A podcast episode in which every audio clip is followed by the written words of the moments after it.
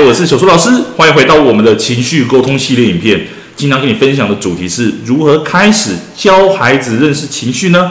你可以带孩子玩这个游戏哦。针对孩子从一开始完全不知道情绪是什么的状况下，我们要怎么样带孩子认识情绪？其实有很多的技巧哦。但在带孩子认识之前的话，我们要先去让孩子知道一件事情哦。很多时候，为什么我们会有快乐、难过的这一些情绪名词出现呢？其实是因为我们根据我们观察到的这个现象而去命名的。比方说，我们生气的时候会耸肩。我们就把耸肩这个动作当做是生气时候会有的状况。而当我发现，诶，我有耸肩了，代表说，诶，我可能在生气，或者可能在焦虑哦。所以说，我们更要让孩子自己替自己的状况做情绪的命名，让孩子知道说，诶，当我身体发生什么事情的时候，心跳加快了，代表很紧张。所以说我通常会带低年级的孩子做照镜子游戏哦，透过照镜子去观察孩子自己的表情，替自己不同的表情去命名哦。假如说开心的时候表情是长怎样啊？生气的时候表情又是长怎样呢？甚至是你。在家里也可以带孩子去玩另外一个家人的表情差别是否跟情绪一样呢？比方说，今天同样是开心的表情，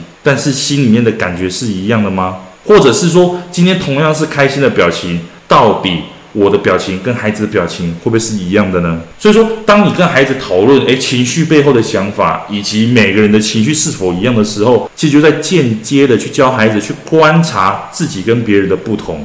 这一个也是我们要教孩子基本要认知的哦。好，那我们今天课程就讲到这里，你学到了吗？赶快带孩子来玩哦。我们下节课再见吧，拜拜。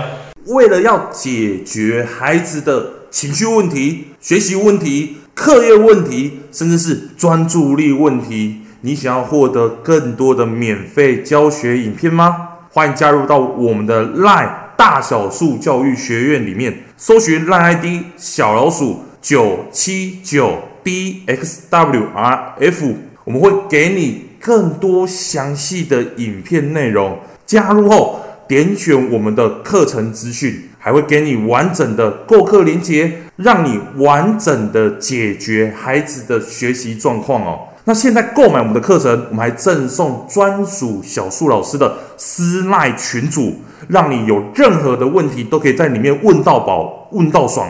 而且还不限时间哦，那我们就课堂上见吧。